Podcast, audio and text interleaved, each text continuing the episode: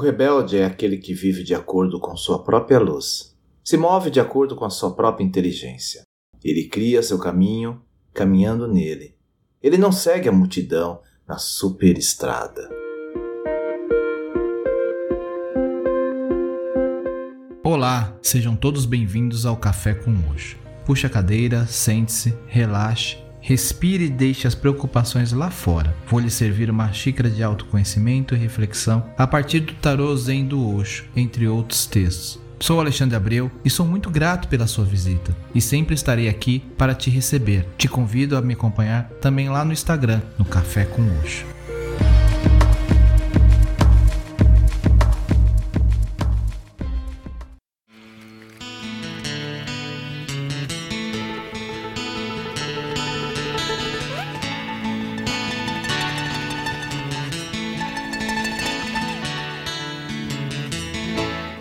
Olá, tudo bem com vocês?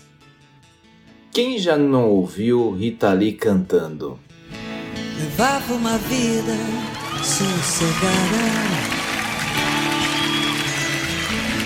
Gostava de sombra e água fresca. Meu Deus, quanto tempo eu passei sem saber.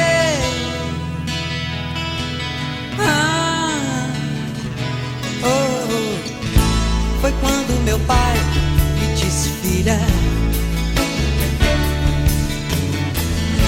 Você é a ovelha negra da família.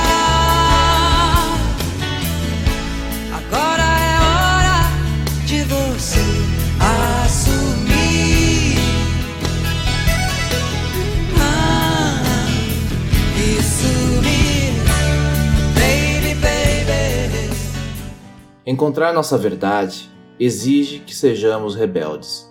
É desafiador, mas um momento de cada um e necessário.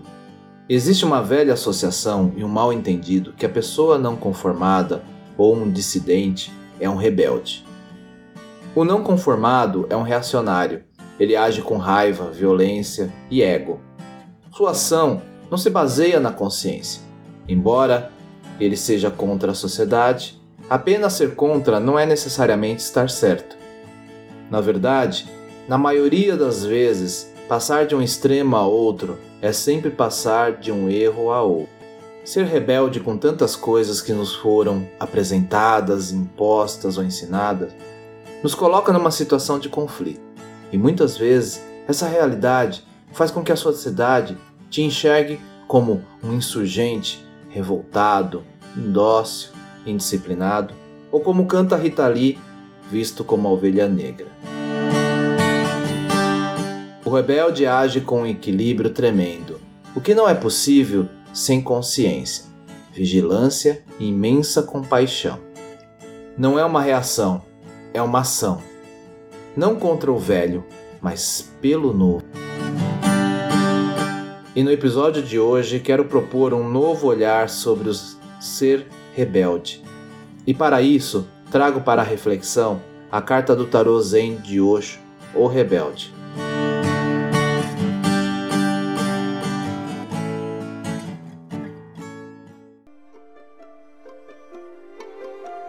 As pessoas têm muito medo daqueles que conhecem a si mesmos. Este tem um certo poder, uma certa aura e um certo magnetismo, um carisma capaz de libertar os jovens, ainda cheios de vida, do aprisionamento tradicional. O homem iluminado não pode ser escravizado. Este é o problema. E não pode ser prisioneiro. Todo gênio que tenha conhecido um pouco do seu íntimo está fadado a ser um pouco difícil de ser absorvido. Ele deverá ser uma força perturbadora. As massas não querem ser perturbadas, ainda que se encontrem na miséria. Estão na miséria, mas estão acostumadas com isso. E qualquer um que não seja um miserável parece um estranho. O homem iluminado é o maior forasteiro do mundo. Ele parece não pertencer a ninguém.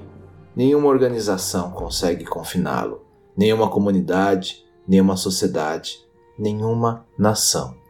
Liberdade, amor, silêncio, verdade, iluminação, o florescimento final do seu ser. Tudo está disponível para o verdadeiro rebelde. Os obstáculos apenas precisam ser removidos. Todas as velhas estruturas acabam criando mais e mais obstáculos e obstruções ao seu crescimento. Se o rebelde é contra essas obstruções, é para permitir ao novo homem e à nova mulher viver sem grilhões, viver sem prisão, viver fora dos campos de concentração e viver uma vida tão livre como um pássaro voando, tão livre quanto uma roseira dançando na chuva, tão livre quanto uma lua movendo-se no céu, além das nuvens em absoluta beleza, felicidade e paz.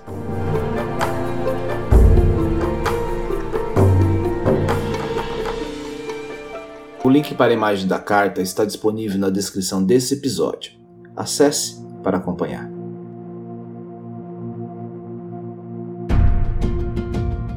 A figura de poder e autoridade desta carta é visivelmente de alguém que é senhor do seu próprio destino. Em seu ombro há uma representação do sol, e a tocha que ele segura na mão direita simboliza a luz da sua própria verdade, arduamente conquistada. Rico ou pobre, o rebelde é de fato um imperador, porque quebrou as correntes do condicionamento repressivo e das opiniões da sociedade. Ele deu forma a si mesmo, abraçando todas as cores do arco-íris, aflorando das raízes obscuras e amorfas de seu passado inconsciente e criando asas para voar para o céu.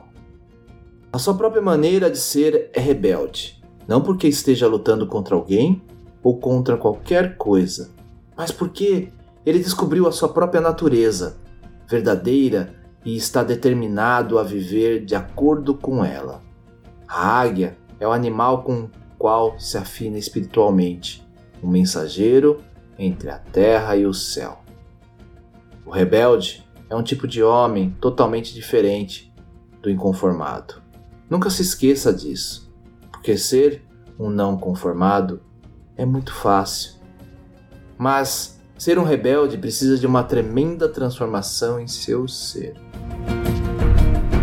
O rebelde nos desafia a ser suficientemente corajosos para assumir responsabilidade por quem somos e para viver a nossa verdade.